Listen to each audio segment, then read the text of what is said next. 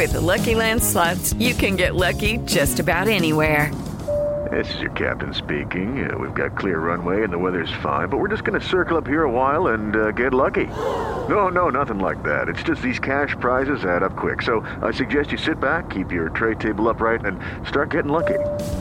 Play for free at LuckyLandSlots.com. Are you feeling lucky? No purchase necessary. Void where prohibited by law. 18 plus terms and conditions apply. See website for details. Así sucede con Carlos Martín Huerta Macías. En este podcast recibirás la información más relevante.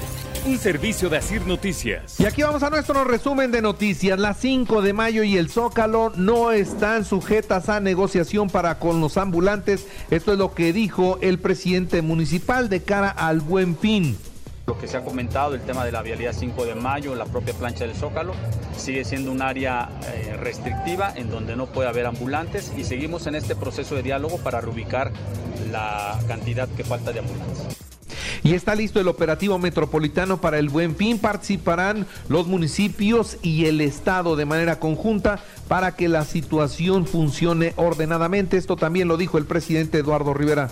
El miércoles estaremos en la mañana dando a conocer este operativo de manera conjunta para que el, todo el buen fin pueda ver la seguridad, sobre todo que es lo que más le preocupa a los empresarios, a las plazas comerciales y por supuesto a los ciudadanos que van a acudir a las compras de este buen fin.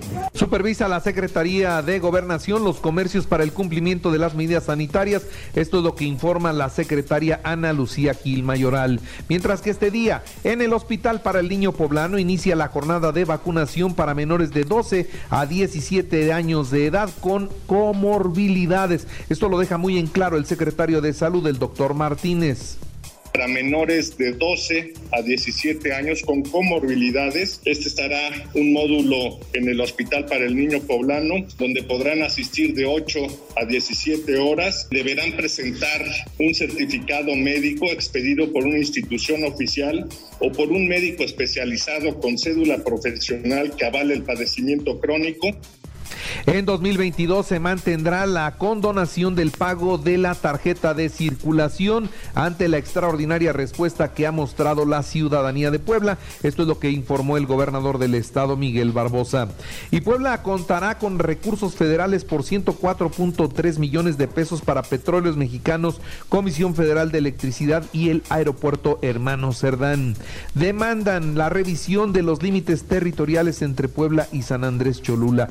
La diputada Tonantzin Fernández dice que hay que revisar esto, que no se hizo bien la delimitación y yo no sé si quieran regresar y mover otra vez, pero es realmente muy complicado para quienes están en las franjas que los pasen de un municipio a otro, tienen que cambiar toda su documentación, se vuelve algo en serio muy complicado. Vamos a ver qué termina sucediendo.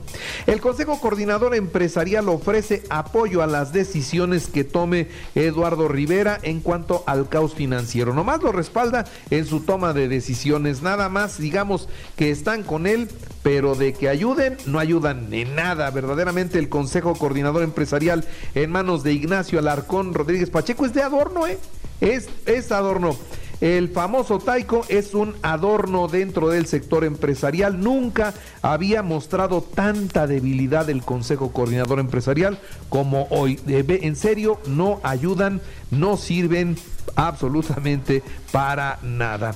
Eduardo Rivera encabezó la jornada Contigo con rumbo, esto en San Jerónimo Caleras lo, lo anunció y, pues también ahí viene una serie de relaminaciones de calles en este punto que están sufriendo de veras, de veras mucho porque el pavimento materialmente ha desaparecido. El gobernador inauguró el Festival Internacional de Puebla, el evento estará eh, pues eh, hasta el próximo 14 de noviembre. Hasta entonces estará funcionando. Y mientras la rectora de la Benemérita Universidad Autónoma de Puebla, Lilia Cedillo, pone en marcha los jardines y andadores polinizadores en la máxima casa de estudios.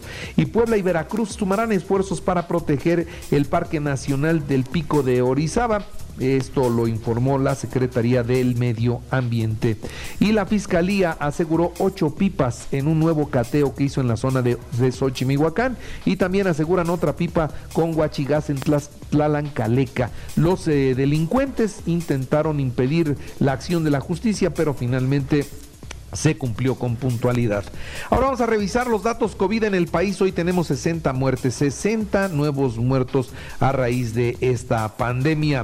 Por otra parte, déjeme decirle que durante este periodo del COVID-19 las muertes en casa subieron un 51.8%. Estamos hablando de 506.910 personas que perdieron la vida en su casa.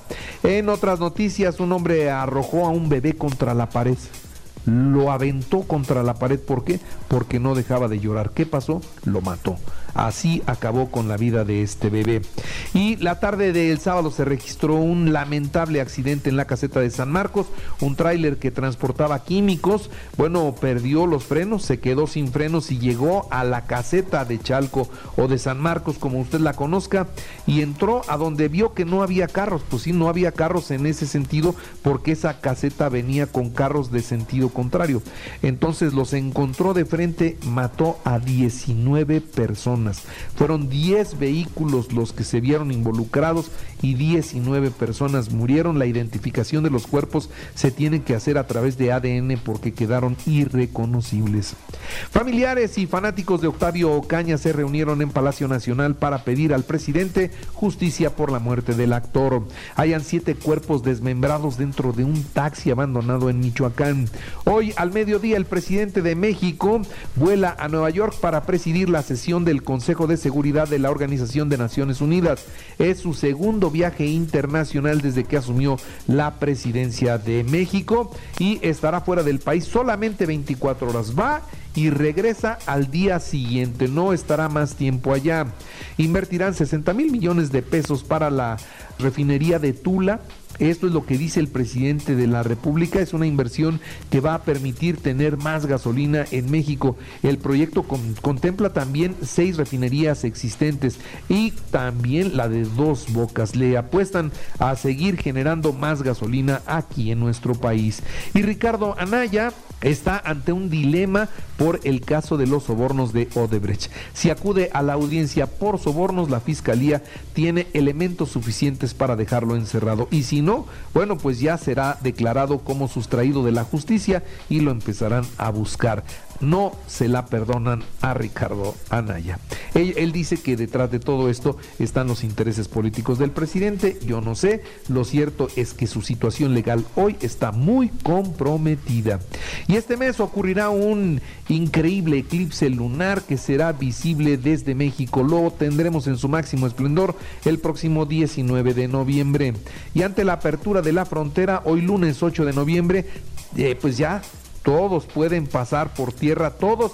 Y ya tengo en mi cuenta, en mis cuentas de redes sociales, las fotografías de la cantidad de personas que están queriendo entrar ya con desesperación a los Estados Unidos. En estos momentos, todas todos los cruces fronterizos tienen muchísimos vehículos en espera de pasar y encuentran este ansiosos, se encuentran ansiosos por viajar a los Estados Unidos y muchos y por eso ya están volcados a los cruces, a los puentes. Ahora decirle a usted que deben llevar su vacuna y son las vacunas que reconoce Estados Unidos. Con el certificado de vacunas podrán cruzar, sin el no. Daniel Ortega asumirá el cuarto mandato a fuerza de represión, ¿en donde? En Nicaragua. Así que allá hay censura, allá hay miedo y represión y por eso ganó otra vez esta familia que se ha apoderado de esa nación. En los espectáculos murió el actor Enrique Rocha conocido por sus papeles de gran villano en las telenovelas, por su extraordinaria voz en algunos anuncios de radio y televisión, por sus extraordinarias interpretaciones de poesía. Escuchemos esta inolvidable voz que se apagó ayer a los 81 años de edad. Tienes el veneno que fascina en tu mirar, mujer alabastrina vibración de sonatina nacional. Tienes el perfume de un naranjo en flor, Bueno, lamentablemente se fue Enrique Rocha. En los deportes, en el automovilismo, Max Verstappen ganó el Gran Premio de México, Luis Hamilton segundo y Sergio Checo Pérez completó el podio en el Autódromo Hermano Rodríguez. Checo Pérez y su historia al convertirse en el primer mexicano en subir a un podio en el Gran Premio de México. En el fútbol, Puebla 1-0 al Toluca y amarró su boleto a la repesca. Pumas 4-3 a Cruz Azul, Chivas 1-0 a Mazatlán, León 3-0 a Necaxa, Tigres 3-0 a Juárez, Tijuana 3-2 a Pachuca, Santos 0-0 con San Luis y América 0-0 con Monterrey. Ahora, la reclasificación, ¿cómo queda? Puebla Chivas en el Cuauhtémoc, Santos, San Luis, Toluca, Pumas y Cruz Azul Monterrey. América, Atlas, León y Tigres calificaron directo. Real Madrid 2-1 al Rayo Vallecano, Barcelona 3-3 ante el Celta de Vigo y Atlético de Madrid 3-3 con Valencia. Saúl El Canelo Álvarez se convirtió en el campeón indiscutible de los supermedianos al sumar otro título de la cuarta y así ya tiene las cuatro organizaciones del boxeo. En el asalto decimoprimero, ahí logró el knockout. Y en el maratón de Puebla, Kenia hizo el 1, 2, 3 en la rama varonil del Maratón Puebla, mientras que en la rama femenil hubo uno y dos para México con Isabel Oropesa como la ganadora de la carrera. En el fútbol americano, Denver 30 a 16 a los Vaqueros de Dallas en la semana 9 de la NFL. Patriotas 24 a 6 a Panteras, Jefes 13 a 7 a Empacadores y Cardenales 31 a 17 a San Francisco.